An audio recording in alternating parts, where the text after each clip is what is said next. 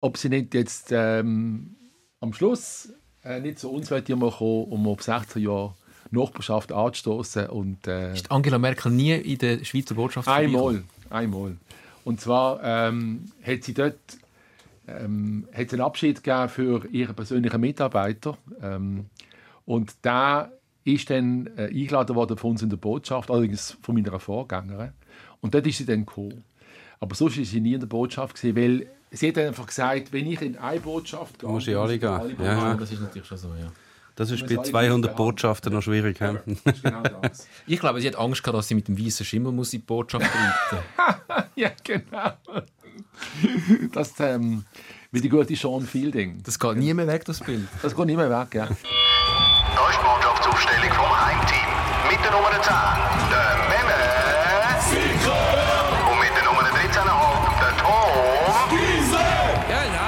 Bratwurst hat sowieso keine Ahnung.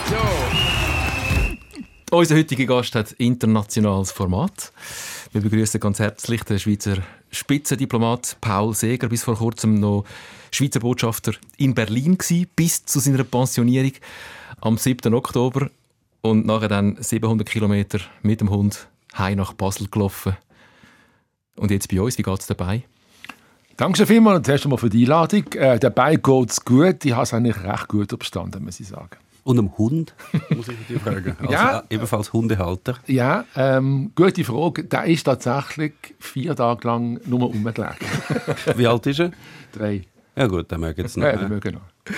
Er hat ja nicht mitentscheiden ob er auch 700 Kilometer laufen Eben, das ist gar nicht gefragt worden. Und jetzt zurück in Basel, Paul. Ja. Ähm, jetzt wieder regelmäßiger im Joggeli anzutreffen. Ja, ich muss jetzt zugeben, am Match äh, vorgestern gegen St. Gallen bin ich nicht gesehen, aber die Idee ist schon die, dass ich jetzt ab und zu wieder äh, ins Joggeli pilgere. Doch, doch. Sehr gut. Ich habe gesagt, Spitzendiplomat, du hast verschiedene Stationen, diplomatische Stationen gehabt, ähm, auf dieser Welt, wo wir vielleicht auf die eine und die andere noch zu sprechen kommen im Verlauf von dem Podcast. Das sind interessante Stationen gewesen. Als letzte Station jetzt fünf Jahre noch in Berlin, jetzt zurück in Basel. Äh, natürlich reden wir zuerst mal über deinen Herzensverein, der FCB, wahrscheinlich der Herzensverein von jedem und jeder in Basel. Ähm, wie ist deine FCB-Sozialisierung vonstatten gegangen? Das liegt euch Segers ein bisschen im Blut. Ja, das kann man sagen. Ja. Also bei uns ist äh, das Familientradition, dass man FCB-Mitglied oder zumindest Fan ist. Also schon mein Großvater, äh, der Max, ist ähm, jedes Wochenende äh, ins alte Joggeli noch pilgert und wir mit, weil wir praktisch jedes Wochenende bei den Großeltern sind. Was zur Konsequenz hat, dass äh, ich mit dem Großvater, der Großvater mit mir, alle Samstag, äh, wenn ein Heimspiel war, sind wir im Joggeli. Aber das hat nicht gelangt. Wir haben dann am Sonntag dann sind wir noch aufs andere Stadion, äh, Rankhof oder Schützenmatte, und haben dort noch bei der Old Boys oder Nordstern geschaut. Mit anderen Worten, also schon als Kind bin ich mit Fußball und FCB sozialisiert worden.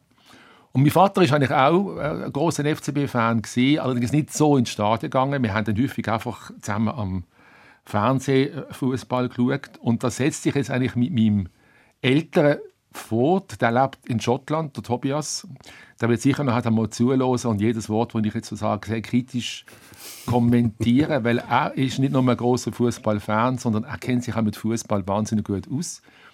Und wir haben so eine Tradition, dass wir am Wochenende, wenn Fußball läuft, äh, zusammen ähm, über FaceTime oder WhatsApp ähm, am Bildschirm sitzen und beide den gleichen Match schauen.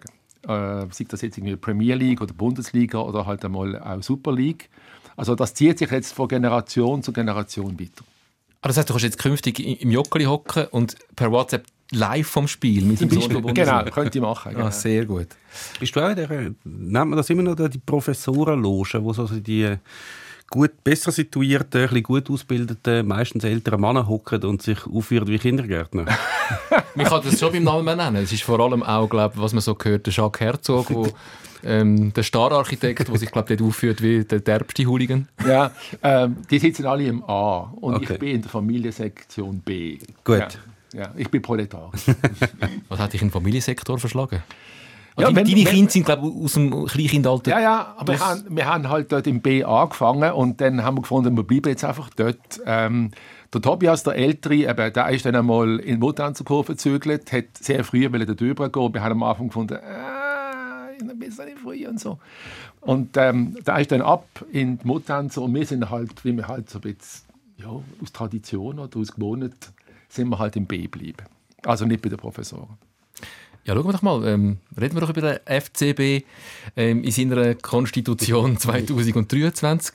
Ähm, du hast es ein bisschen aus der Distanz mitverfolgt. Ähm, wenn wir jetzt mal bei dieser Saison bleiben, wie verfolgst du den FCB? Was sind deine Gefühle am FCB gegenüber Ja, aktuell? also, momentan leiden wir natürlich sehr. Also jetzt als, als Basler der Gang auf Zürich äh, zu machen, ist fast wie ein Gang nach Canossa. Nein, ich muss sagen, ähm, es waren tolle Jahre, die man früher hatte. Ähm, jetzt sind es wirklich die, ist fast, fast biblisch. Ich meine, ähm, so Im Alten Testament gibt es, glaube ich, die sieben fetten Jahre und es gibt die sieben mageren Jahre. Jetzt habe ich das Gefühl, wir sind so ein bisschen in den sieben mageren Jahren. Also, wir sind mit den acht fetten Jahren über dem Budget gewesen Ja, genau. genau. Ähm, ja, also es ist, man leidet als Fan mit dem, mit dem Club und ähm, ich weiß nicht, ob sie überhaupt äh, den Klassenerhalt, der Liga-Erhalt schaffen. Also ich weiß es nicht, ich bin kein Experte und ich bin eigentlich relativ skeptisch, aber ähm, vielleicht braucht es einmal äh, den Abstieg auch, ich weiß es nicht, einmal, die, einmal den vertiefte Selbstreinigungsprozess äh, mal von dem hohen Ross runtergekommen, wo wir lang gesehen sind, finde ich. Man hat ja das Gefühl gehabt, ähm, die Meisterfeier ist so ein bisschen im ewigen Kalender einfach so drin. Oder nicht? Wir haben Fasnacht im April, Meisterfeier im, äh, Fasnacht, Entschuldigung, im Februar, Meisterfeier im April und dann kommt auch mal Ostern und so. Also man hat das Gefühl auch, es langt ja nicht, dass man gewinnt. Es langt nicht, dass man Meister wird. Es langt nicht, dass man in der Champions League äh, spielt. Es muss noch mehr geben. Und ich finde, da ist man von, dem, von mir aus gesehen ähm, sehr hoher Ross jetzt stimmli, ziemlich steil oben runtergestürzt. Wir haben den schönen Begriff gehört vom Krigel Zink vor zwei Folgen, der IB-Fan und IB-Blogger, der von einem Basler Freund äh, den Begriff äh, kolportiert hat. Äh, Sie sagen halt schon langsam ein bisschen übermeistert äh, in Basel. äh, aber vielleicht fragen wir doch den Fußballexperten. Wir haben ja eine in der Runde. Ähm, befürchtest du, ich ja nicht, aber befürchtest du, dass der FC Basel tatsächlich noch in Abstiegsnot geraten Ich glaube im Fall nicht. Für das, also, der in der Tabelle sieht es nicht so schön aus. Halt jetzt zweitletzter Platz, vorher lang letzter. Aber die Abstände sind jetzt ja nicht so groß Und halt mit einem völlig neu zusammengewürfelten Team geht es halt ein Zeitchen, bis man ein bisschen Ränge kommt. Und ich glaube, dann sollte man es schon schaffen, zum Beispiel Stade Lausanne Uschi oder GC oder Lausanne hinter sich zu lassen. Also ich glaube, Abstiegsangst müssen wir uns nicht machen. Sie werden aber Schwierigkeiten haben, um noch irgendwie in die Europa Cup reinzukommen. Aber ich glaube, Abstiegsangst, nein. Aber hast du auch die, fast so die, die, die Sehnsucht, wie sie zum Teil von der FCZ-Fans kolportiert wird oder von GC-Fans, von Einzelnen, dass man sagt, es hat etwas Kathartisches, wenn man äh, mal schnell eine Runde drehen in der Challenge League. Meinst du, das wäre vielleicht sogar noch gut für den FC Basel? Die Sehnsucht ist natürlich nicht, meine Wünsche natürlich im eigenen Club nicht so absteigt. Aber irgendwie habe ich schon den Eindruck, es tat uns vielleicht doch mal gut. Oder man, äh, weil, wenn man weiterhin, das ist zumindest mein Eindruck von außen her und einmal mehr, ich bin wirklich kein Experte, ich schaue das einfach von außen her an, aber weiterhin der Eindruck besteht, wir sind weiterhin der Superclub, wo wir früher gesehen sind. Wir machen Haufen Geld äh, mit, mit dem Fußball und das kann man aus meiner Sicht im Schweizer Fußball einfach nur mehr sehr selten machen. Das ist wirklich ähm, eine Illusion. Und vielleicht einmal von dem, von dem, von dieser Fata Morgana sich einmal lösen, glaube ich, das wäre vielleicht schon mal nicht schlecht, oder? Äh, zum ein bisschen helvetische Bescheidenheit. Ist auch noch etwas anderes für dich. Also, wir haben ja letztes Mal haben wir ja doch den, den Leserbrief bekommen. Äh, Hörerbrief heisst ja da. Entschuldigung. Die Schreibmaschine tippt und nachher durchgefaxt. Äh, der, einer, der geschrieben hat, so, ein, ein junger FC Basel-Fan, der weißt, wo der FC Basel eigentlich erst kennengelernt hat, wo er nur noch Meister geworden ist. Und du hast halt auch den FC Basel noch in der Nazi B erlebt, Genau, oder? Und genau. das ist ja für die, für, für die Jungen ist es vielleicht noch, ja, ist vielleicht auch aufregend, so etwas anderes. Für die, für die Älteren findet Châtel Saint-Denis kennen wir schon, müssen wir nicht nochmal haben. Ja. Ja gut, so glatt ist es tatsächlich nicht. So kurz ist es ja. vielleicht, also eben alle die äh, größeren Clubs, die unten waren, haben es eine Saison lang, zumindest die Fans, schon sehr lustig gefunden. Ich glaube, die, die den Club geführt haben und haben müssen die Löhne zahlen, die haben es vielleicht nicht gleich lustig ja. gefunden. Aber wenn man so mal die, die, die jüngere Geschichte anschaut, so nach, äh, der, nach dem Ende von der Ära Häusler, wo nachher auch die Ära Burgener gekommen ist, wo nachher auch plötzlich mal Gefahr bestanden ist, dass, dass der FC Basel in ausländische Hände geraten, wo nachher der David Degen äh, als weißer Ritter auftaucht ist und auch gefeiert worden ist in Basel als Ritter von dem, von dem FC Basel, das, äh, wo der FC Basel in der Stadt behalten. Ähm, wenn du die ganze Geschichte anschaust, ähm, wie, beurteilst du die Entwicklung? Ist grundsätzlich nicht etwas Falsches gewesen, dass man probiert hat, den FCB lokal zu verankern und nicht in ausländische Investoren zu geben? Das glaube ich auch. Also ich, ich, ich glaube, sicher gut ist in eine chinesische oder amerikanische oder was ich was äh, für saudi-arabische Firma jetzt für den FCB zuständig und das war eine Katastrophe. Ich glaube auch, Du, du hast ja vorher richtig gesagt, der Club ist ja sehr, sehr stark lokal verankert. Also bei uns in Basel gibt es zwei Fixpunkte. Das eine ist die Fasnacht und das andere ist der FCB. Und wenn der FCB dann in ausländische Hände geraten wäre, das wäre für die Identifikation vom Club mit der Stadt, aber auch von der Stadt mit dem Club auch das verheerend gewesen. Und insofern ist sicher bei aller Kritik, die man wahrscheinlich am David entgegenbringen kann, das sicher eine gute Lösung sein. Ich meine, der Burgener habe ich jetzt persönlich eine Katastrophe gefunden. Gut, er kommt aus der Region, mhm. aber irgendwie, ich hatte den Eindruck gehabt, er sieht einfach im FCB eine Geldmaschine, wo, wo man, wenn er, wenn er, man hat in die Filmindustrie kann irgendwie vermarkten, oder? Das ist, ich wiederhole mich, wahrscheinlich in der Schweiz nicht möglich, äh, Geld zu machen mit einem Fußballclub. Und insofern, glaube ich, ist die, der Weg zum David Tage sicher mal die bessere oder weniger schlechte Option gewesen. Der Häusler hat einen super Job gemacht. Ich glaube, das ist fantastisch. Und ich glaube, der einzige Vorwurf, den ich ihm persönlich würde machen ist, ja, warum hast du den Club dann am Burger gegeben? Gut, es hat scheint geheißen, es gibt sonst nur irgendwelche ausländischen Investoren vorhanden. Ich kann das nicht nachprüfen. Aber da frage ich mich schon, meine, warum jetzt ausgerechnet dem? Also das ganze Drama und das Dilemma hat eigentlich mit dem Wechsel vom Häusler auf den Burgener angefangen und jetzt sind wir beim Tagen. Besser als vorher, aber sicher nicht so, wie wir uns das wünschen würden. Aber gut, wir leben jetzt einfach mit dem, was wir haben. Aber du bist nie gefragt worden. Du hast doch auch eine bekannte Persönlichkeit. Nicht, dass du äh, Portemonnaie aufmachen Nein, nicht, äh, so, so, äh, so groß ist es nicht. Ich exorbitantes arbeite, Diplomatengehalt wahrscheinlich doch auch nicht. Ich arbeite mit Steuergeld. Also wie gesagt, von dem her ist das äh, weit, weit weg von, von dem, was ich mir könnte. Aber eine bekannte Persönlichkeit aus Basel, ähm, ich nehme an, du bist doch ein bisschen, und das ist ja auch dein Job als Diplomat, nicht so schlecht vernetzt. Also dich hat nie irgendjemand angegangen dieser Nein, gut, wie gesagt, also es ist vielleicht auch gut, als, als man mich nicht gefragt hat, weil ich behaupte einmal mehr, meine Begeisterung für den Fußball und für den FC besteht im umgekehrten Verhältnis zu meinem Wissen. Also meine Sachkenntnis, was Fußball und Organisation von einem Club angeht, ist null. Dort, wie gesagt, ähm, eher mein Sohn, der, der Tobias, der könnte das er hat auch so ein bisschen Idee, dass er später mal in den Fußball einsteigen Ich sehe, du so. bringst jetzt da schon ein Spiel her. Ja, ja, ja, ja also für die nächste Generation. vielleicht gibt es mal ähm, Präsident äh, Seger im FCB Aber in 20 Jahren. Der Fußballexperte gefragt in der Runde, ähm, der Turnaround ist jetzt der geschafft. Ist das jetzt so eine, ein signal wirkender nach Sieg einem Sieg. Gegen den FC. Du meinst jetzt sportlich, oder? Du sportlich, rein ja, sportlich. Ja, sportlich. Äh, rein sportlich. Nein, Turnaround ist natürlich noch nicht geschafft. Also hast du wieder viermal in Serie verlieren und dann bist du wieder eigentlich am gleichen Ort wie vorher. Also jetzt sag mal so, sagen wir ein Hoffnungsschimmer. Also dass immerhin ein mal ein Sieg hat irgendwann mal müssen funktionieren und der kann natürlich schon ein bisschen tragen. Aber es ist jetzt, äh, auch für die Stimmung ist natürlich, jetzt sind ja alle so, überall haben halt eingepresselt auf den, auf den FC Basel, weil sie halt einfach immer verloren haben und jedes Spiel ist irgendwie und muss auch sagen, verdient verloren gegangen. Und jetzt mal ein Sieg ist sicher nicht, aber Turnaround, da ist man noch sehr weit davon entfernt. Es ist ja auch noch lustig, da sieht man einmal, was für eine Bedeutung das der FC Basel noch hat. Wir haben jetzt in der Zeit, wo der FC Basel letzter war, noch nicht so lange her, so viele Anfragen bekommen von ausländischen Medien, die von uns wir haben eine Einschätzung wollen, warum, weißt, wie hat das können passieren? Die kennen halt in, in, England und in Frankreich und so kennen die alle den FC Basel noch als Serienteilnehmer in der Champions League. Wie hat das können sein, dass die jetzt unten landet. Hat man immer so Einschätzungen angegeben. Man muss immer relativ weit zurückgehen und dann aufzählen, was ist alles passiert. Und am besten sind ja die Medien, wie zum Beispiel der Kicker, der gefunden hat, wir machen das selber, wir schreiben das selber. Und dann ist ja dort gestanden, dass auch sehr gut recherchiert, ist drin gestanden, dass es sei ja alles schief gelaufen und überhaupt Basel sei nicht mehr Nummer eins und Basel hätte sogar müssen den Jean-Pierre Nsame an IB abgeben. Mhm. Also, mhm. Das ist aber nie bei uns. Nein, natürlich nicht. Aber, aber du bist jetzt in Deutschland gewesen. Also wie, Ja, ja. wie äh, beobachtet man oder nimmt man das überhaupt wahr in der Öffentlichkeit, ähm, was der FCB macht oder was der Schweizer Fußball so macht? Das interessiert die Deutschen nicht. Nein. Leider nein. Ja, aber warum soll es das? Ja klar. Ich, Also ich, interessiert uns die Liga von Luxemburg?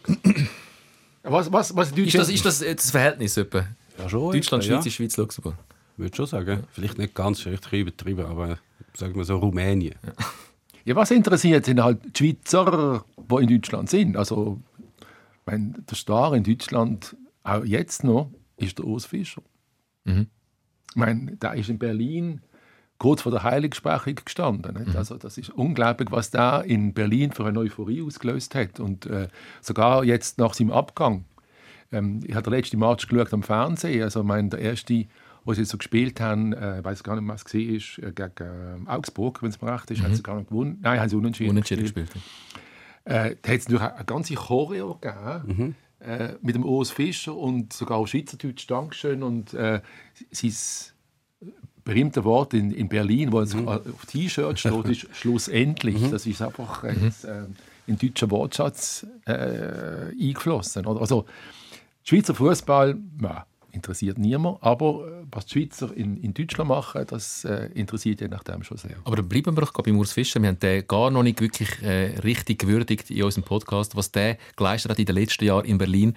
Äh, Union Berlin urgeführt in die Bundesliga und dann langsam immer näher als internationale Geschäft, Conference League, äh, Europa League und jetzt sogar noch Champions League.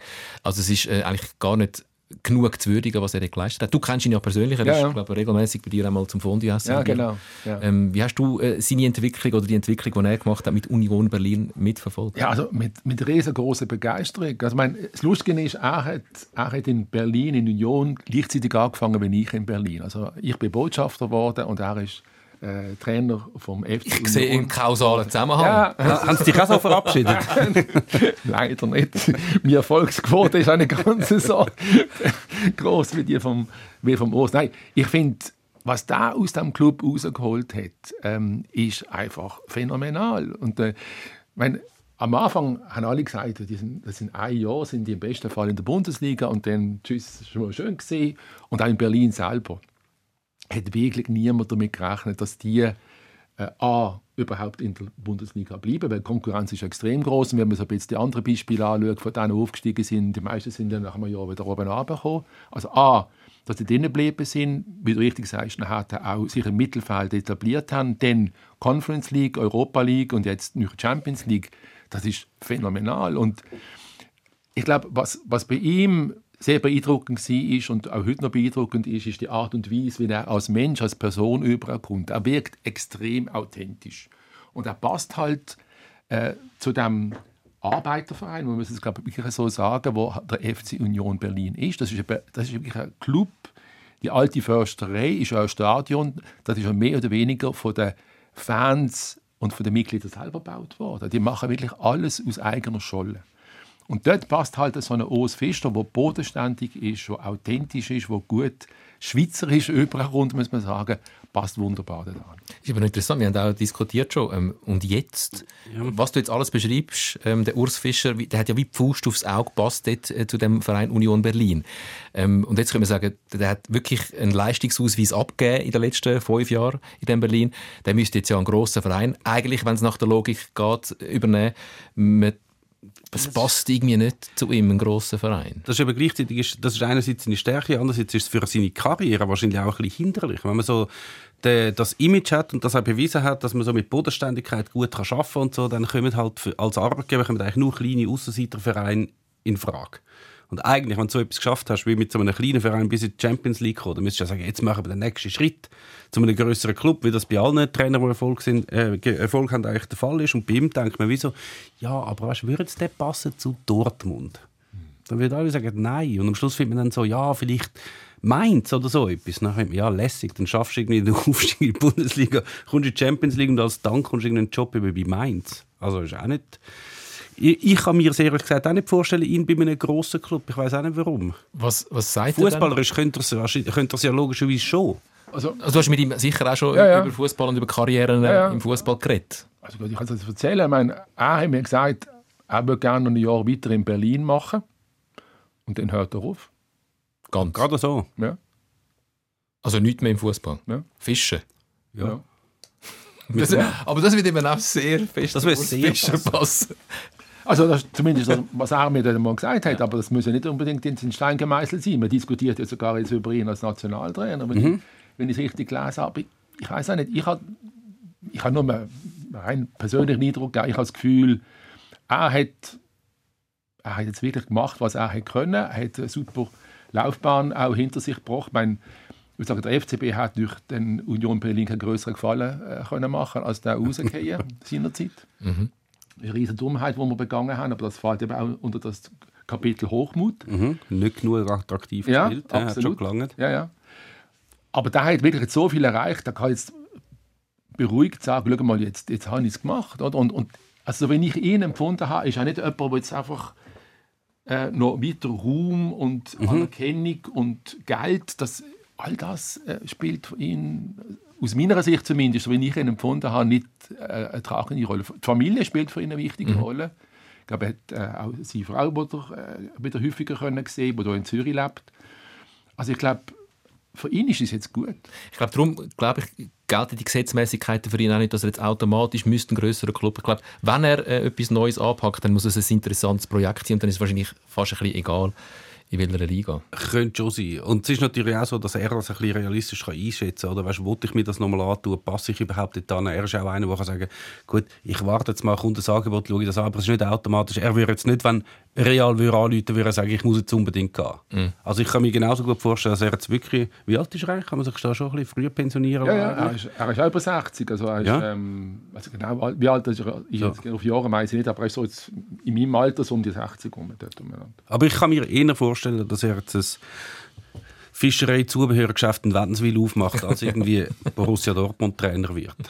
Wahrscheinlich eher. Gell schon? Ja, glaube ich auch. Dann Bevor wäre wir er auch zufrieden und kann mit dem Alain Neff einmal da raus fischen und das Genau. ist doch super. auf den Silsee. Ja. Ähm, bevor wir noch äh, zu der Schweizer Nationalmannschaft kommen, noch schnell zu der deutschen Nationalmannschaft, weil da wird auch gerade fest diskutiert. Man hat das Gefühl, das halbe Land steht in Flammen, weil die deutsche Fußballnationalmannschaft aktuell gerade nicht so liefert, wie man es sich von ihr gewöhnt ist. Ähm, was passiert da gerade in Deutschland? Ja, das ist interessant. Also, das ist auf eine Art ein vergleichbares Phänomen, vielleicht mit dem FCB, wo man sich einfach an den Erfolg gewöhnt hat. Also die, äh, die Mannschaft, das ist mehr Die mal- Mannschaft. Genau, die Mannschaft. Oder? Äh, mehrere Mal äh, Weltmeister, Europameister und so weiter. Und da hat man das Gefühl, die müssen einfach weiterhin vorne mitschuten. Und das Gefühl habe ich ja eigentlich auch. Also äh, für mich, Deutschland ist weiterhin eine der Top-Mannschaften weltweit.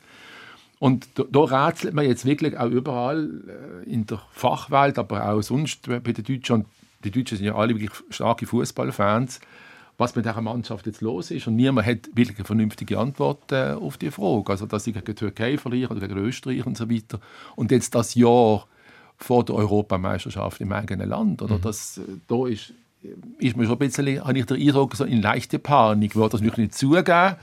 Man tut da sehr hoffnungsfroh und das wird dann schon gut gehen. Und das kann auch gut gehen, weil was mich immer überrascht hat äh, bei dieser Mannschaft in der Vergangenheit, das ist eine typische Turniermannschaft. Oder? Die fangen irgendwie schlecht an am Schluss werden sie Weltmeister. Wobei, das ist auch schon länger her, wo das Ja. hat. Jetzt startet sie langsam ins Turnier und scheidet dann nach der Ja, Gruppenphase gut, aus. oder? das ist auch, auch wieder wahr. Jetzt ist es eher so. Ja. Man wünschte sich so ein, in Deutschland wahrscheinlich ein nächstes Sommermärli und sieht so ein bisschen die Gefahr, dass das eben eventuell kein Sommermärli Ja, genau. werden nächstes Jahr. Oder Ein Sommeralpentraum ein könnte werden. Sommeraltraum in Ja. Aber spürt man das in der, in der, Ja. in, im Land wirklich, Ja, dass ja. da irgendetwas nicht in Ordnung ist? Ja, das? Also auch in Diskussionen, ich meine, ich meine, weißt, auch unter, unter Diplomaten, Botschafter, die Politiker schwätzen auch häufig über das Shooten. oder? Das ist also ein Thema, das, das ist ein guter Einstieg auch, wenn du mal ein bisschen kompliziertere Sachen zu diskutieren hast, dann redest du auch über solche Sachen. Ja? Und da merkst du halt schon, die, die Unruhe, was ist denn los mit uns? Und das, das deutsche Selbstwertgefühl lebt schon auch zu einem guten Teil vom Fußball und von dieser Dominanz. Und dann, wenn man das halt nicht mehr so hat, dann fängt man so ein bisschen an sich an verzweifeln. Das ist ja- Ich meine, die Domin also Dominanz. Also, es ist einfach immer Vorne das. Spitzenteam gewesen, halt die ganze Ja, Zeit. genau. Aber ich weiß nicht, ist das bei der, Sch- in der Schweiz da schon gewesen, wo wir auf einmal im Skifahren in der Nationenwertung auf Platz 4 oder 5 gewesen sind? Ist das da passiert? Ja, Platz 5 sind wir glaube ich nie gewesen. Aber Ja. wo, als die Österreicher so massiv um die Tore gefahren sind, Wir sind sicher mal, Vierter oder so sind wir sicher ist mal der gewesen. Katzenjammer schon gross gewesen. Ski, Alpin ist jetzt nicht ganz gleich breitenwirksam Nein, wie Fußball und so global. grösser. Aber ja, klar. Ähm, dort ist mehr so das, das Duell halt mit den Österreichern gewesen und die sind uns dann eine Zeit lang sehr fest um die Tore gefahren. Umso grösser ist die Freude jetzt wieder, wo es wieder ein bisschen kehrt. Ja. Genau. Unsere Ösi. Oder mal.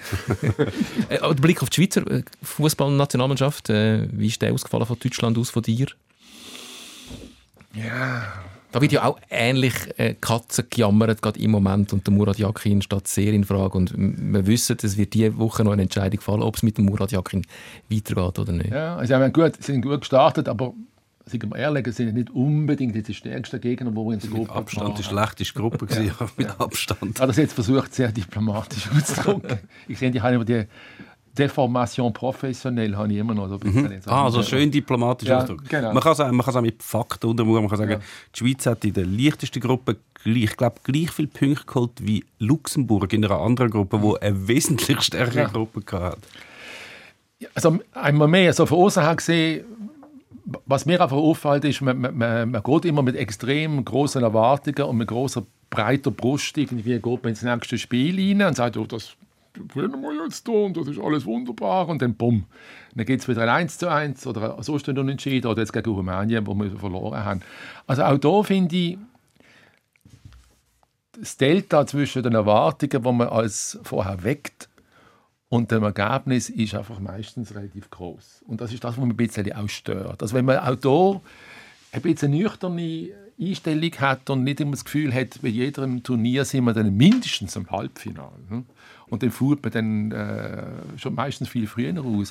Wenn man das ein bisschen eine realistischere, nüchterne Betrachtung, die dann darlegen, das fände ich halt auch noch gut. Das Delta, ich finde es schön, das Erwartungsdelta. Ja. Haben wir einfach ein grosses Erwartungsdelta, wenn es um die Schweizer Fußballnazi geht? Es ist ja, es- die, die andere Seite ist ja auch nicht gut. Man hat, man hat, Im Nachhinein hat man dann können sagen, über die Zeit, wo sich die Schweiz ja gar nicht qualifiziert hat für eine, für eine WM oder eine EM, dort kann man auch den Vorwurf machen, ja gut, sie sind einfach immer schon zufrieden gewesen, wenn sie hinter der Sowjetunion, Polen und DDR irgendwie Vierte wurden sind in der Gruppe, hat man können sagen, ja, das ist im Rahmen der Erwartungen. Und jetzt ist halt eine neue Generation, wo das keine Erwartungen sind. Also ihre Erwartungen sind, wir nehmen dort teil. Also wir qualifizieren uns, wir qualifizieren uns souverän. Wir sind Top 1 in dieser Gruppe, wir sind Favorit. Und zwar gegen jede von diesen Mannschaften. Also steht man an, wie der Granit Xhaka und sagt, wir gewinnen alle 10 Spiele. Das ist halt dann vielleicht ein bisschen anderen Extrem, aber ich finde das sicher erfolgsversprechender, als wenn man ein bisschen duckmäuserisch jetzt irgendwie angeht und sagt, ja, ist doch alles gut, wir haben uns ja qualifiziert, hey, wir haben nur 1-0 verloren gegen Rumänien, das ist doch schön. Gut, ich gebe dir insofern recht, also die Zeit der ehrenvollen Ja, Niederlagen, eben. Paul Wolfisberger ja, und so. genau, die ist definitiv vorbei. Bin ich definitiv. Ja, gut, einverstanden. Aber wenn man halt dann vorher so ein bisschen, ich sag's großspurig immer wieder sagt, ja, die putzen wir, die, die, Mhm. die, die holen wir vom Feld. Und dann hat er siehst, wie sie shooten. Ja. Also, ich meine, das ist ja teilweise auch ein Leiden. Es ist nicht immer gut, ja. Das ist richtig. Also eigentlich geht es ums Delta, mir gefällt auch das Bild vom Delta. Das Delta, das aufgeht zwischen, und da geht es äh, darum, einen guten Mittelweg zu Ja. finden, zwischen Demut und gesundem Selbstbewusstsein. Also zwischen, Zwischen Bayern München und Thun. Etwa so. Das ist so ein bisschen das. ja, zwischen Pierluigi Tami und Granit Xhaka. Ich finde halt, weißt, dass du darfst ja schon, wenn du davon überzeugt bist, und das ist, finde ich, ist auch objektiv so. Ich meine, die Schweiz ist die bessere Mannschaft als alle die in dieser Gruppe. Ja. Warum sollst du dann nicht anstehen und sagen, wir gewinnen, wir gewinnen jedes Spiel? Ja, aber warum zeigst du es denn nachher nicht? Das ist, hingegen, das, ist, das ist natürlich schlecht. Wenn ich Das- sage, ich bin der schnellste Mann der Welt und ich Ja. mache einen 100 Meter Lauf und laufe ein mit 25 Sekunden und einem Achillessehnenriss, dann ist das natürlich nicht sehr Und dass, toll. dass da einmal ein 1 zu 1 und so wieder passiert, das mag ja so sein. Aber wenn, Genau. das, wenn das zwei, drei, vier Mal passiert hintereinander, dann mhm. ja Gott, verklemm mich nochmal. Also irgendwie. Warum? Das, ja. ja. Das ist schon die Grund. Aber das wird jetzt ja analysiert. Also- Man, man hat sich jetzt recht lange Zeit gelassen, um, also die Analyse, die basiert wahrscheinlich fortlaufend. Jetzt wird das analysiert. Jetzt haben wir doch beim Verband gemerkt, wir müssen ein bisschen schneller analysieren und zu einem Entschluss kommen. Nicht, dass wir den Murat Yakin noch an die Auslosung schicken und nachher dann entscheidet, dass er nicht mehr der Trainer wird sein, ähm, dass man ihm die Schmach erspart. Die Auslosung. Wir kommen je, je länger, je mehr in dieses diplomatische Gefilde rein. die Auslosung, das ist ein sehr schönes Event, wo dann alle kommen und auch die Nationaltrainer dann kommen, eine ganze Delegation geht an die Auslosung ähm, und dann haben sie so Zettel dabei und schreiben dann auf die Zettel während der Auslosung auf, wer ihr Gegner ist. Das ist Sehr ein, wichtig. also, Sehr wichtig. Sonst, ich meine, wie soll man es sonst noch sich können merken? Das kommt ja nachher nie mehr. ist, das, ist das ein wichtiger Event, dass man dort auch äh, vor Ort anwesend ist als Nationaltrainer? Na ja, klar. Ich meine, das ist der Moment, wo dann du weißt, äh, in welcher Gruppe spielst. Das ist ein bisschen eine Art wie die Oscar-Vorentscheidung äh, im Film, oder nicht? Also das äh, ist sicher total wichtig, würde ich sagen. Vor allem, sie gehen ja mal etwa, die Schweizer Delegation sind ja mal etwa 10 oder 12, keine Ahnung wie viele Leute, die dann dort anreisen. Genau. Nur zum irgendwann Switzerland, Kameraschwenk, Murat Yakin, gut, Kamera weg, okay, das wär's dann gewesen. Aber da sind wir nicht allein. Ich meine, das machen alle. Machen alle, ja, ja klar. Das Ja, ist- ja, das ist logisch, das machen ja alle so. Ich finde interessant, dass alle einen Zettel da vorne haben und bis auf den Zettel schreiben. Dann sagen, ah, okay, Tschechien.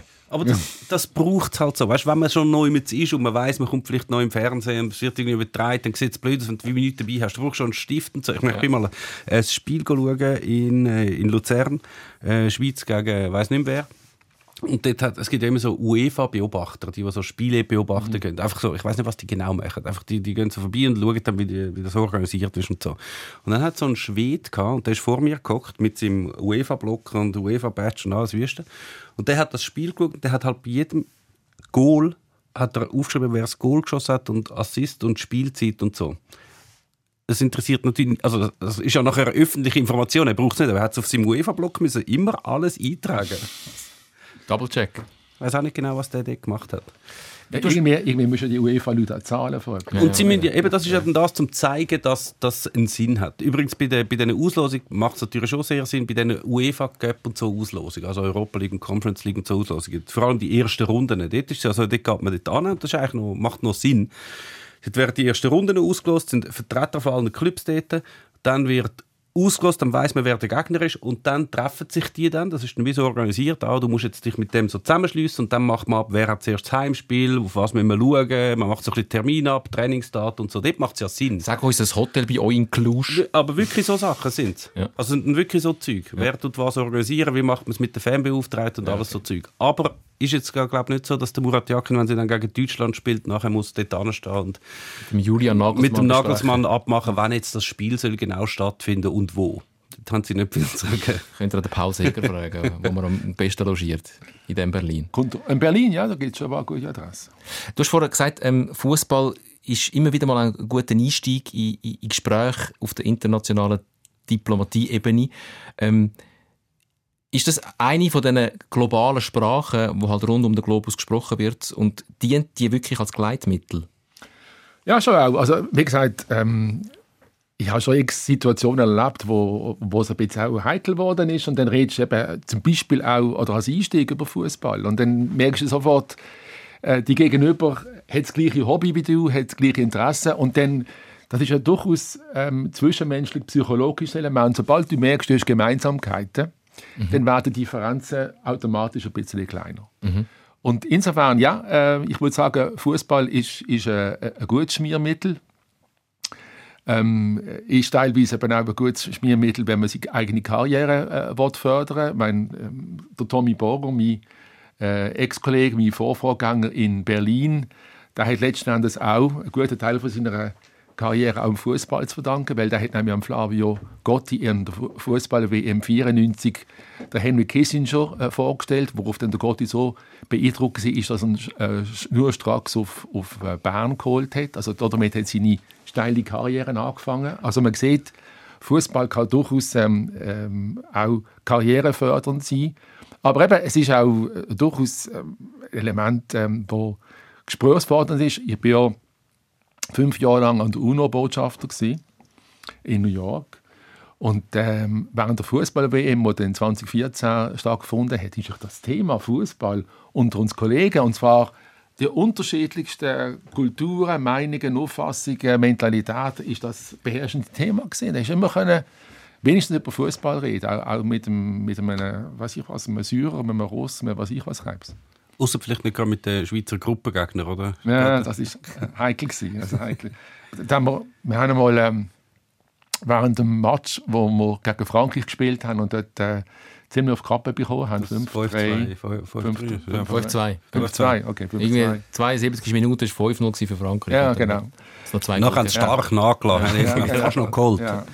Ähm, das, es gibt ja so, im UNO-Gebäude gibt es eine, eine Wandelhalle, also im Bundeshaus gibt es jetzt das auch, so eine Wandelhalle. Und dort war äh, so ein Fernseher aufgestellt gewesen, und wir können dort die live äh, die Match verfolgen. Dann haben wir gesagt, okay, äh, im Match gegen Frankreich haben wir dann als Schweizer Botschaft dort haben wir äh, Schöckeli angelegt und äh, ein bisschen Public Viewing gemacht, ein bisschen äh, mit Business dazu. Und dann sind Franzosen auch da gesessen und dann hat es 1-0, 2-0, 3-0 und die Franzosen so total geschaut haben sie und haben dazwischen ihnen so massenhaft in unsere Schokolade hineingelenkt. und äh, wir sind immer wie kleiner und wie kleiner und wie kleiner geworden. Ich bin jetzt ein bisschen hässig, weil die haben sich aufgeführt, also wie, ähm, weiß ich was, Krebs. Sehr undiplomatisch sehr gejubelt. undiplomatisch gejubelt, genau, keine Zurückhaltung, aber auch keine Zurückhaltung, wenn es darum gegangen ist, dann unsere wunderbare Schokosport. Zuerst, zuerst auf dem Platz geschenkt genommen und nachher genau, noch Jöckeli in die Tafel Genau. Aber das, es ist ja schon. Gibt es da so einen diplomatischen Knigge? Wie fest darfst du in so einem Moment aus dir rausgehen? Man sieht es ja immer wieder, wenn so Staatschefs nebeneinander auf einer Tribüne hocken bei einem Spiel von ihren jeweiligen Nationen. Ähm, die freuen sich beim eigenen Goal. Nicht alle gleich zurückhaltend, aber in der Tendenz eher Ja, zurückhaltend. genau, also man, man soll nicht allzu fest ähm, jubeln. Also, ich meine, was es im Fußball angeht, eine geile Karte für zu fest äh, Jubel, übermäßige gibt es in Diplomatie eben auch. Da gibt es auch geile Karten äh, für übermäßige Also falls jetzt Angela Merkel auf der Tribüne ihr Liebling abzieht Genau, vor lauter Freude, gäbe es dann auch nicht. Ich habe die im Fall immer bewundert, wenn so, so gerade zwei, zwei Staatsoberhäupter nebeneinander hocken, irgendwo in der WM, und nachher gibt es ein Goal, nachher schwenken sie einmal auf die und dann habe ich ja schon das Gefühl, sie wissen teilweise nicht, wie reagieren. Also sie müssen ja eigentlich für Zuschauer in ihrem eigenen Land, müssen sie ja zeigen, dass sie sich jetzt mega freuen, aber sie könnten es ja nicht machen Genau. neben, dem, neben dem Typ nebendran, der jetzt gerade das Gegengol bekommt und. Grad. Wie macht man es dann? Ich wüsste auch nicht, was machen. Vielleicht einfach nur mit einem Arm, also mit dem anderen Arm Ah, äh, mit unten lassen. Meistens tun sie sich dann noch überdrehen und sagen irgendetwas. Dann sagen sie meistens wahrscheinlich, ah, das war jetzt Pech gewesen oder so. Das ist auch ah, das, ihr habt gut auch das ist ein schmaler. Das ist also so das. Gönnerische. Ja, von, von Ja. oben herab, ja. Ich will das nicht sein. Aber jetzt ist es ja eher anders in der Fußballstelle. Jetzt hocken ja meistens zwischen den hocken noch irgendwelche Scheichs. Das sind, glaube ich, so ein bisschen ausgleichend. Aber das stelle ich mir eh noch schwierig vor, so an der UNO, wenn so die ganze Welt versammelt ist, alle Nationen, und es ist gerade WM. Ähm, Das ist mir auch passiert. Tatsächlich mal während der ähm, Fußball-Weltmeisterschaft äh, die Saal, wo eben neben dem- Entschuldigung, die Saal, wo da eben nach der Wandelhalle sind, dort habe ich eine Rede müssen halten. Und dann hat, äh, bin ich fertig mit meiner Rede und da ist also ein richtiger Jubel aufgebrannt. Und ich dachte, wow, also normalerweise, wenn ich eine Rede halte, gibt es keinen Jubel. Jetzt diplomatischer Applaus. Im besten, im besten Fall. es muss einfach eine fantastische Rede gewesen Ja, sein. habe ich aber zuerst gedacht, in meinem Übermut. und dann habe ich so mit meinem Manuskript aufgeschaut und gemerkt, nein, da ist gar nicht gejubelt worden im Saal. Das ist außerhalb ist gejubelt worden, weil gerade dort Deutschland gegen Brasilien äh, geshootet hat und dann gerade wieder ein Goal gemacht. Ah, eins von diesen vielen. 7 Ein- 7-1, genau. Also es war ein, ein kurzer Moment von äh, Euphorie bei mir, aber dann äh, ein gleich rascher Moment von Demut, weil nicht ich bin der gewesen, der sie bejubelt haben, sondern die Fußballmannschaft. Weiss man, wer dort gejubelt hat? Sind das die Argentinier gewesen, die gejubelt haben? Oder? Ich bin im Saal drinnen, gewesen. ich nehme mal sehr viele Deutsche, aber die Argentinier wahrscheinlich auch. Und auch ganz viele Neutrale, glaube ich. Ja, ja. Also ich habe auch sehr gejubelt und ich habe nicht oft in meiner Karriere gejubelt mit dem deutschen Fußball, aber dort, das war ein geiles Team. Gewesen. Ja. Und Brasilien nicht so. das war Mas Massaker. gewesen, oder? Das, das hat einem dann schon ein bisschen leid. Ich glaube, aber auch. 4-0 zur Halbzeit, glaube ich. Oder? Also, Ja, und es ist ja teilweise auch wirklich Anspiel und direkt Mhm. nochmal ein Gegengol. Es ist, das Spiel war absolut absurd. Gewesen. ja. Das ist wie beim Döckeli-Kasten, weißt du? wenn- Ja. Es hat ja nachher noch, irgendjemand hat das noch so, äh, das Video noch bearbeitet davon, wo er alle brasilianischen Gegenspieler raus retuschiert hat, wo du auch so die Deutschen siehst, gegen niemanden spielen. Das ist ein fantastisches Video. Aber das macht ja dann schon, um es wieder aufs diplomatische Parkett zu lupfen, das macht ja psychologisch auch etwas mit einer Nation. Also dort haben wir recht Angst gehabt um, um die Wirkung, die das auf das ganze Land hat, also die Schmach im eigenen Land, an der eigenen Weltmeisterschaft. Ähm, Vor allem der das? eine Typ da, der, der sich so, weißt du, der mit dem Hut und dem Schnauz, der, was immer gezeigt haben, der so einen WM-Pokal in der Hand hat und dann immer Aha, ja. erbärmlicher ausgesehen hat am Schluss nur noch gekühlt Ja. hat. Ja, Entschuldigung. Ja, ja, vor allem in, in, in äh, Lateinamerika, also auf, auf dem Kontinent, wo durch Fußball einen ganz anderen Stellenwert hat äh, wie in Europa. Sogar wenn man denkt, dass in Deutschland oder in England die Fußballverrücktheit äh, riesengroß ist. Also das ist kein Vergleich. Wir sind ja drei Jahre in Argentinien auf Posten. Ich meine, die sind Fußball verrückt bis zum geht nicht mehr und Brasilianer genau gleich. Und wenn halt dort die Nationalmannschaft 7-1 untergeht, das ist nationalen Untergang, das ist der äh, kollektive Supergau. Mhm. Wir, wir kommen gerade noch zu Argentinien. Ich wollte noch schnell deinen Blick ähm, auf. Ich muss ein bisschen ausholen. Du bist unter anderem auch Direktor von der Völkerrechtsdirektion. Du hast dich dort ähm, auch ein bisschen mit Schwerpunkt um so ein bisschen korrupte Potentate gekümmert, ähm, wo ihr Geld in, de, in der Schweiz parkiert hat, haben und hast auch ein bisschen geschaut, dass Teil von dem Geld auch wieder zurückgeht, dort, wo es angehört, Genau. an die Bevölkerung, was was geraubt worden ist, sozusagen. Ähm, jetzt ist es schwierig, den Bogen zu machen. Ich glaube, es wollen alle, die du korrupte zum Gianni Infantino. Ich meine das nicht so, ich meine das nicht so direkt, aber du hast durchaus ähm, große diplomatische Erfahrung. Und durch deine diplomatische Brille betrachtet, das, was äh, aktuell mit WM-Vergaben zum Beispiel passiert bei der FIFA, ähm, eine WM an Katar, jetzt ähm, eine WM-Vergabe so angeknüttelt, damit es dann aber garantiert auch 2034 auf Saudi-Arabien kann gehen. Wie, wie bewertest du das, was da passiert? Also, ich sage es mal ganz undiplomatisch, ich finde, das ist eine Katastrophe. Ich, ich finde auch, letzten Endes ist der Umstand, dass die, äh, die Organisation FIFA, vielleicht als Organisation selber, aber die Art und Weise, wie momentan dort einfach äh, geschafft wird und gemanagt wird und was sie für ein Aussenbild abgibt, da frage ich mich auch ein bisschen, was, was hat das für Konsequenzen für uns als Schweiz? Ah, als als äh, Also, Hort von der FIFA, Als Gastland wo die äh, FIFA von die der FIFA. der Sitz von der FIFA. Ja. Also mein, ich sage es ganz offen, ich, ich bin auch in Deutschland in meiner vorherigen Funktion als Botschafter wiederholt auf die FIFA angesprochen worden. Was, was ist das? Was, was geht dort ab? Und äh, mach doch etwas dort, das kann ja nicht so sein. Oder? Und, und nicht irgendwie von Otto Normalverbraucher Hinz und Kunz, sondern von Leuten, die Meinungsführer sind, die Entscheidungsträger sind.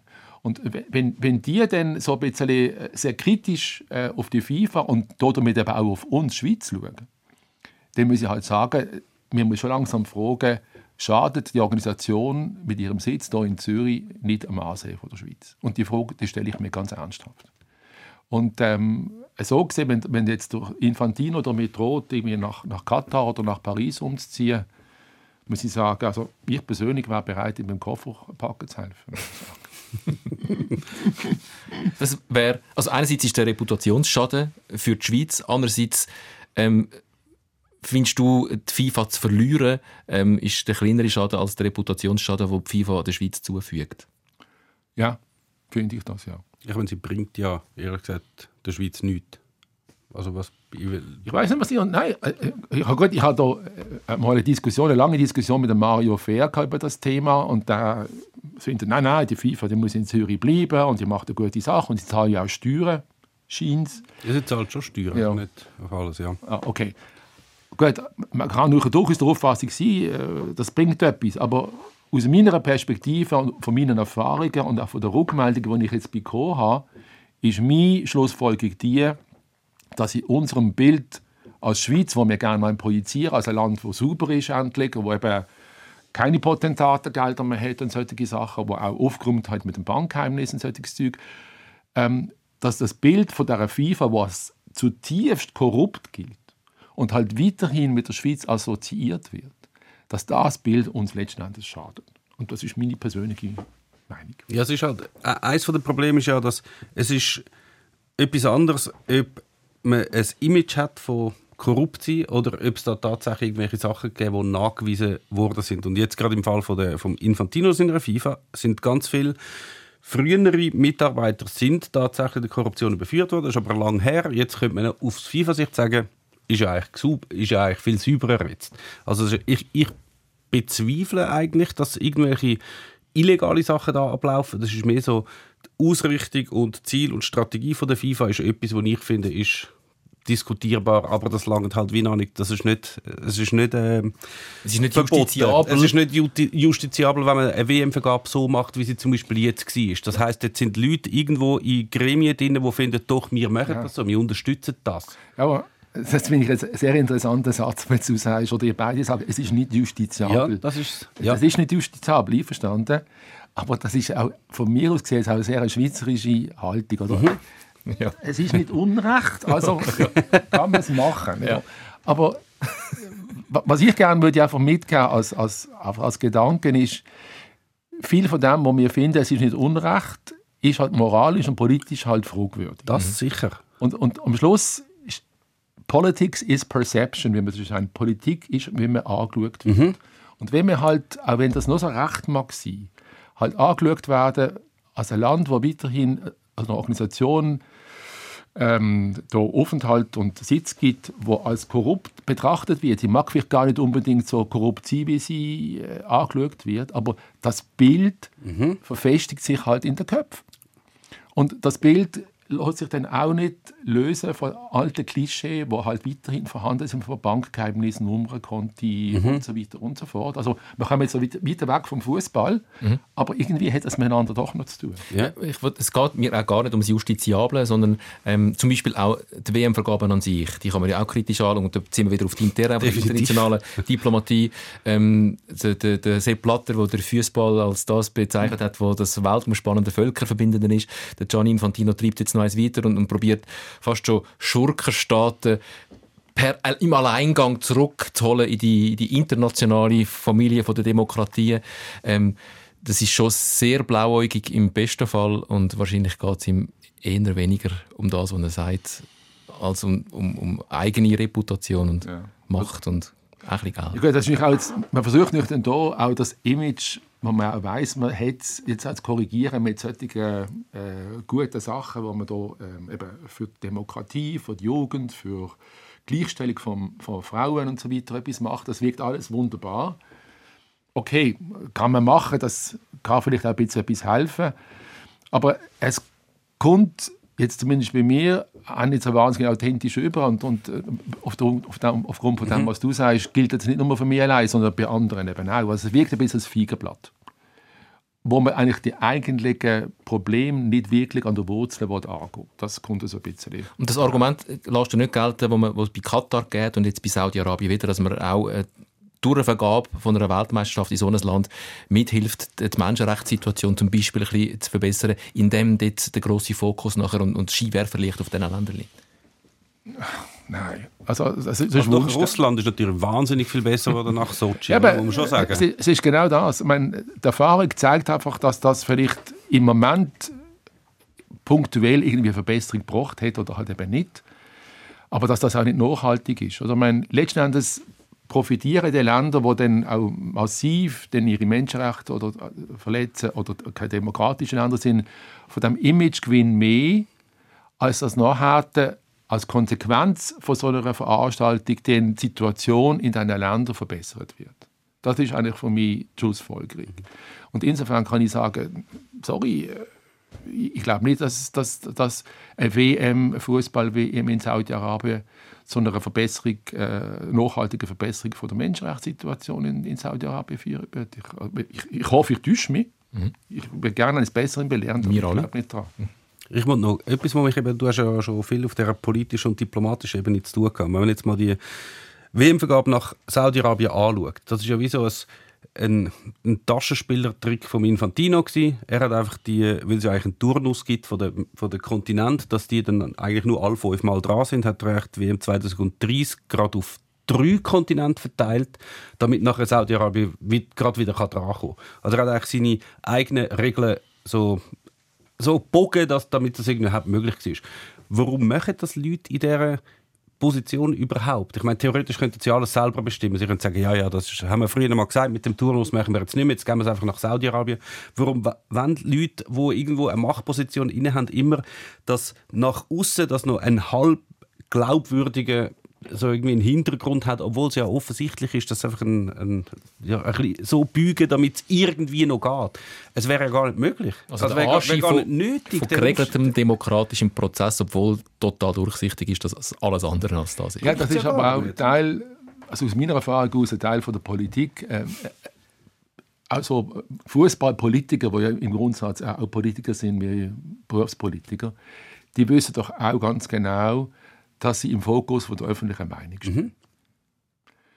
Ergo muss man irgendwie etwas machen, wo man den Eindruck hat, ähm, die öffentliche Meinung trägt den Entscheid. Und darum ist die Idee nicht die, dass man das möglichst ein bisschen nach allen Seiten tut, austarieren, ähm, möglichst es allen recht machen, um ein bisschen ähm, das, äh, äh, das, der eine Ort, wo dann stinkt oder Ja. so, äh, zum da ein bisschen kaschieren hinter dem Rest. Oder? Ich meine, das ist, das ist eine Taktik, wo, wo Methoden hat, das machen, das machen alle so. Ich, meine, ich mache jetzt ein komplett anderes Beispiel, aber der, der, der Irakkrieg vom, vom, vom Bush oder, von 2003. Ja. Ich meine, dort hat er ja auch am Anfang zumindest den Versuch unternommen, das in die UNO zu bringen und eine Sicherheitsratsresolution reinzubringen mit, dem- mit dem Powell, wo dort große Bilder gezeigt hat, dass die Iraker offenbar irgendwelche Massenvernichtungswaffen haben. Da hätte ich auch können sagen, nach 9-11, das sind doch Sauchheiben, die bombardieren wir jetzt, bis, wir, bis, bis Ja. sie flach sind. Hat, hat er nicht gemacht. Also, der Wunsch von der Weltöffentlichkeit, als jemand dort stehen, was Recht macht und was gut macht und das Ganze irgendwie so verpacken, dass es eben nach Recht und gut aussieht, der ist sehr stark verbreitet. Obwohl sie ja offensichtlich niemand findet, dann, wenn so eine Erklärung kommt, findet er, ah ja, logisch, also Oder ist das, muss ja, muss ja dran kommen. dass niemand das findet, ist das auch so eine eher eurozentristische Sicht, dass vor allem wir das ähm, durchschauen und, und finden und dass das global gar nicht gleich Den bewertet wird? anderen ist es einfach egaler, wenn eine WM auf Saudi-Arabien geht, als jetzt, glaube so im, im westlichen Europa. Dort. Also die Katar-Gegenbewegung oder die, die Protest gegen Katar ist ja schon auch sehr eine europäische Sache gewesen. Das muss man schon sehen. Eben, also das, wie siehst du das? das Ja, wir, das ist wir, wir schauen immer durch unsere schweizerische oder europäische Brille auf so Sachen. Das ist klar, das, das ist richtig. Also wir schauen sehr stark durch unsere europäische Linse. Das ist nicht die allgemeingültige, das ist äh, eine von, von verschiedenen. Aber gut, ähm, äh, in- in Afrika, in Asien sieht man das wahrscheinlich auch anders. Das, das ist sicher richtig. Aber letzten Endes hat halt gleich, auch wenn man die ganze Medienmacht anschaut, haben halt die Medien, die halt aus der westlichen Welt kommen, auch die New York Times oder, oder andere äh, Medien, auch CNN und so, haben halt da gewisse ähm, einen Einfluss, äh, wo sich für, für die wichtigen Leute dann auch auswirkt. Und von dem her gesehen, auch wenn das jetzt ein bisschen eine euro- oder westlich zentrierte Betrachtungsweise ist, die hat dann doch eine gewisse Dominanz, äh, äh, sagen wir vom Gewicht her. Und insofern schielt man halt einen Weg ein bisschen drauf, was denkt jetzt Europa, was denkt die USA, was denkt die westliche Welt über so eine Vergabe. Und nicht so sehr, was denkt Burundi.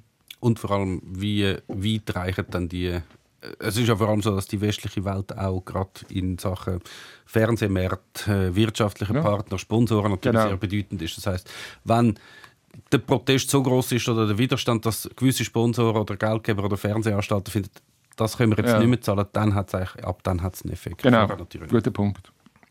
Ähm, wir sind schon am Ende unserer Fernsehzeit. Du bleibst noch einen Moment. Wir haben noch ein paar äh, Themen, die wir mit dir möchten diskutieren Bis jetzt hat das Telefon noch nicht geläutet und Angela Merkel ist noch nicht dran. Vielleicht passiert das noch in unserer kleinen Nachspielzeit. Wir verabschieden uns an dieser Stelle vom Fernsehpublikum, verweisen darauf, dass wir eine kleine Pause machen bis Anfang Januar. Und ja, ich bin schuld. Einmal mehr, Wie immer. An allem. weil der alte Mann wieder mal eine Pause braucht im Winter. Aber wir kommen dann mit, mit äh, frisch gestärkten und frisch aufgefüllten Batterien wieder zurück. Dann Anfang Januar. Hoffentlich mit Sonnenbrand, du. Mit Sonnenbrand wahrscheinlich nicht. Ich weiß mich zu schützen. Ah, Okay. Und dann, wenn ihr wisst, ob die Angela Merkel noch anläutet in den Podcast, dann äh, ladet euch einfach den Podcast ab als Audio-Podcast. Äh, hört uns auf Spotify oder wo immer ihr Podcast hört. Guten Abend und bis im Januar. Sikora Gisler, SRF Fußball Podcast mit dem Sikora und dem Tom Gisler. Ja, nein, die Bratwurst hat sowieso keine Ahnung. So.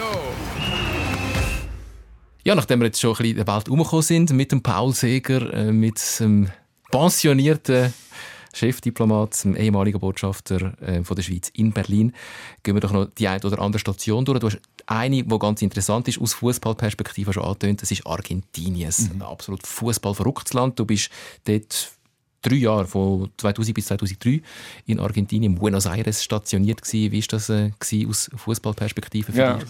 super. Also, ich meine, das ist äh, dort die, die Leute, die essen Fußball, die trinken Fußball, die schlafen, die schnaufen Fußball. Das ist unglaublich. Und vor allem die Gut, es gibt noch die berühmte Rivalität zwischen River und Boca, also die Bombonera.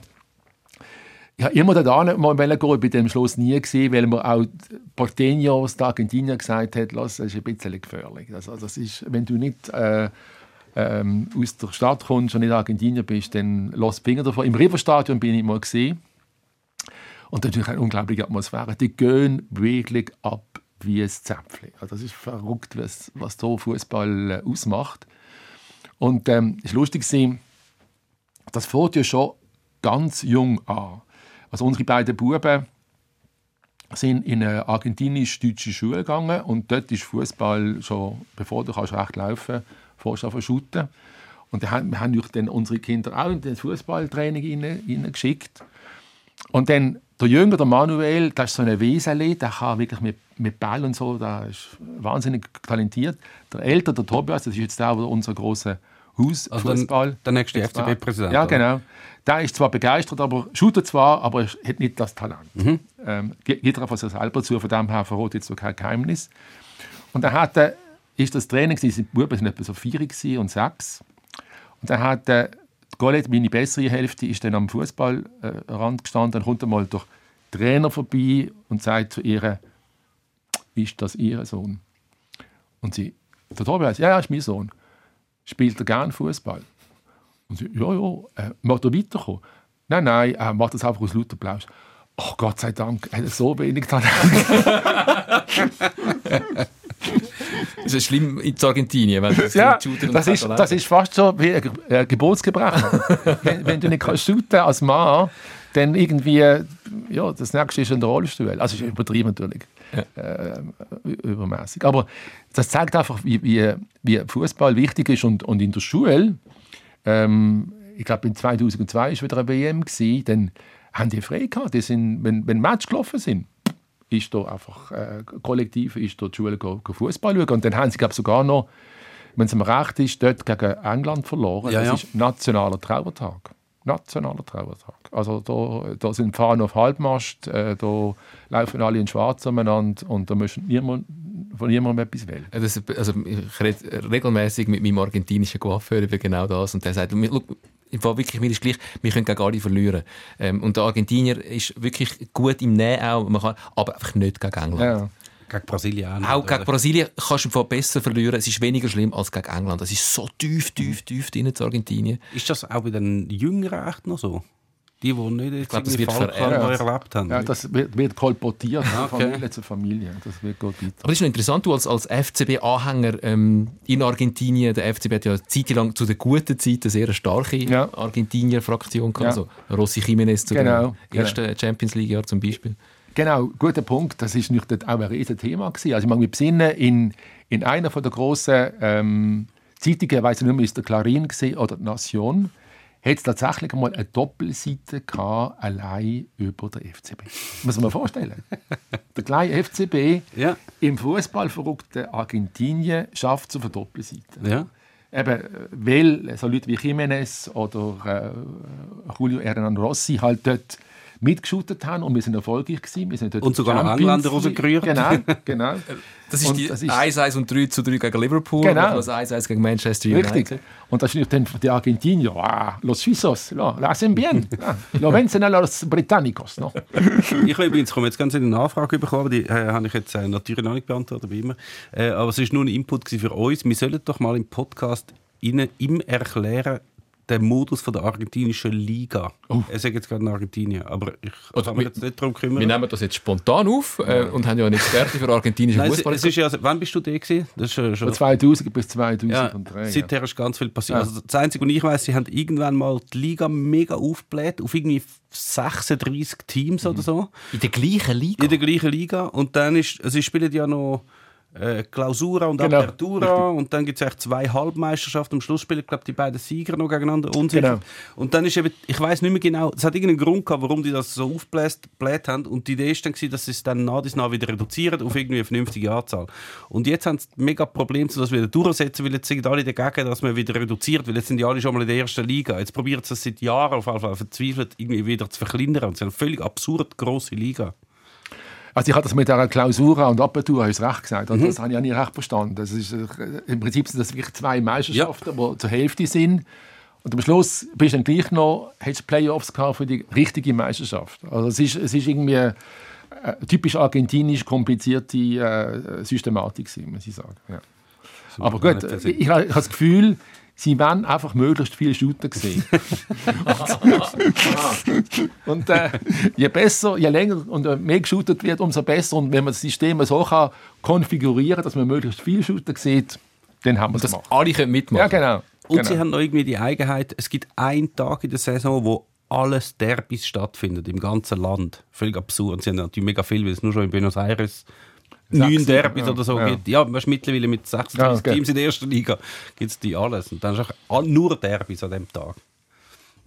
Grossartig. Wie ist es eigentlich gekommen, dass der Franco Costanzo mal in deiner Wohnung gewohnt hat Basel? Wenn wir schon bei der Argentinier-Fraktion sind. Ja, das stimmt. Der hat mal tatsächlich bei uns gewohnt. Der hat mal eine Zeit lang eine Wohnung gesucht und ähm, hat glaub, keine gefunden. Und unsere ist gerade per Zufall frei gewesen. Und dann durch Freunde von Freunden von Freunden haben wir gesagt, du mal, wir sind, wir sind im Ausland, unsere Wohnung ist frei, unsere Wohnung ist möbliert, komm zu uns. Und wir haben sogar ein Foto äh, von Frau Costanzo äh, in unserer Wohnung oder vor unserer Wohnung. Und das ist bei uns ein bisschen fast äh, in unserem Hausaltar äh, ein heiliger Schein. Und kannst du ihn empfehlen als Mieter? Hat er ja, ja, super, super. Airbnb-Bewertung. Alles wunderbar. Fünf Sterne. Fünf Sterne. Der Hausäger gibt einen guten Leumund Ja. für äh, Genau. künftige Wohnprojekte Ja, der ist von ein Franco netter. Er.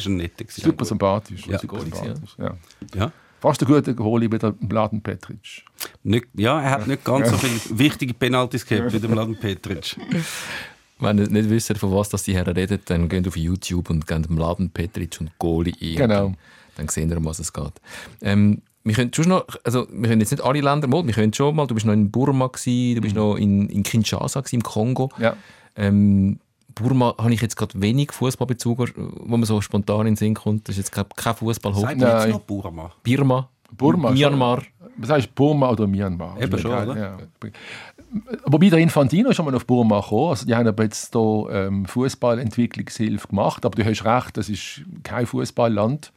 Sie haben zwar eine Mannschaft, aber die shootet wirklich ganz, ganz äh, weit unten in der ASEAN. Die haben auch so eine ASEAN-Meisterschaft.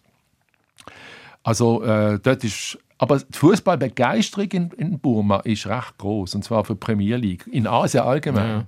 Also dort wird sehr sehr viel äh, Premier League geschaut. Also die äh, sind total Fan vom englischen Fußball. Aber eben selber ähm, shooten äh, ist nicht so ein Ding. Sie haben zwar Meisterschaften, sie haben eine eigene Liga auch, aber also das ist dann ja.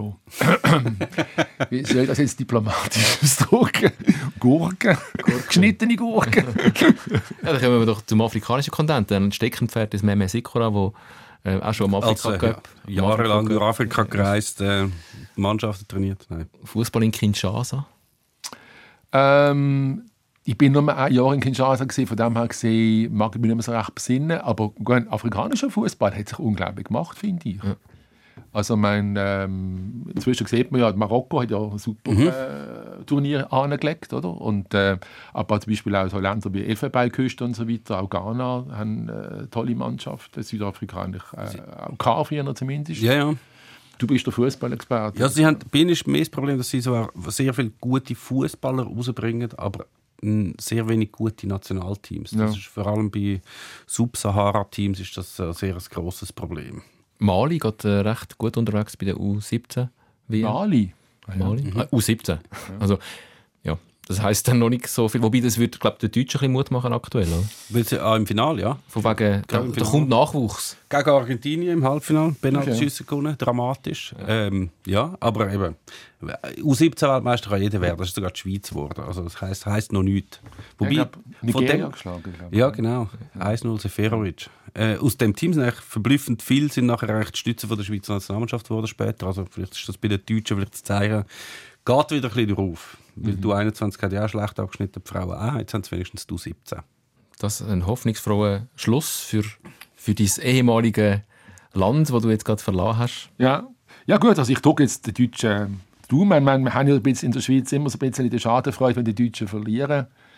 Finde ich jetzt irgendwie, das können wir jetzt langsam ein bisschen abspielen. Aber das ist, glaube ich, auch schon deutlich schwächer, als es äh, vor 20 Jahren noch war. Ja. Ja, Die, ja, schon. Ja. Hättest du gern sie als Gruppengegner an der EM? Ja. Ich finde das grossartig. Ja, auch. Wirklich? Ja.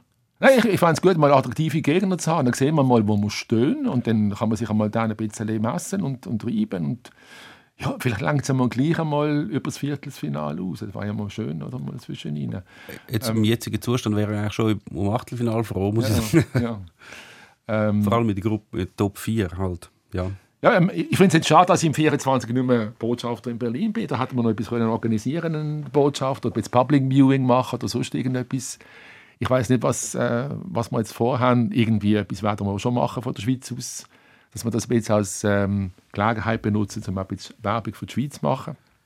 Aber ähm, meine Kollegin, meine Nachfolgerin Livia Loy wird das sicher äh, bestens äh, aufgleisen. Anscheinend ist der, der Run auf Tickets sag, absolut absurd. Ah ja. Ja, Okay. also jetzt ist so die erste Verlosungsphase vorbei, Ja. wo man sich für irgendwelche Spiele hat können bewerben und ich kenne glaube niemanden, der Tickets bekommen hat von ganz, Ah, ja. ganz vielen, die sich beworben haben. Wow. Okay. Äh, Der, Ex-Botschafter vielleicht? Nein, Hast du also, da noch Kanal? Hast, ja, ähm, du, hast du Olaf Scholz, wobei der hat der relativ wenig Einfluss wahrscheinlich auf die Ticketvergabe. Der der- kommt Ah, glaub, schon das selber. Ticket über. Ja, ich glaube schon, ja. Ja, ja. Du kannst schon dafür sagen, wie man diplomatisch jubelt dann im Stadion. Ja, äh, das ähm, machen wir mal so einen Workshop. Mhm. Diplomatisches Jubeln. Nicht, nicht Zähne Genau, und so, genau. das ist alles verboten. genau. äh, ja, das können wir dann mal machen bei Gelegenheit. Nein, Olaf Scholz, ähm, sein Kanzleramtsminister, der Wolfgang Schmidt, für dem, bei dem hat die gute Beziehung, aber äh, ja, ähm, weiß nicht recht. Äh, wird schwierig. Wird schwierig. Bist du gut drin, deine Position auszunutzen für deinen persönlichen Vorteil?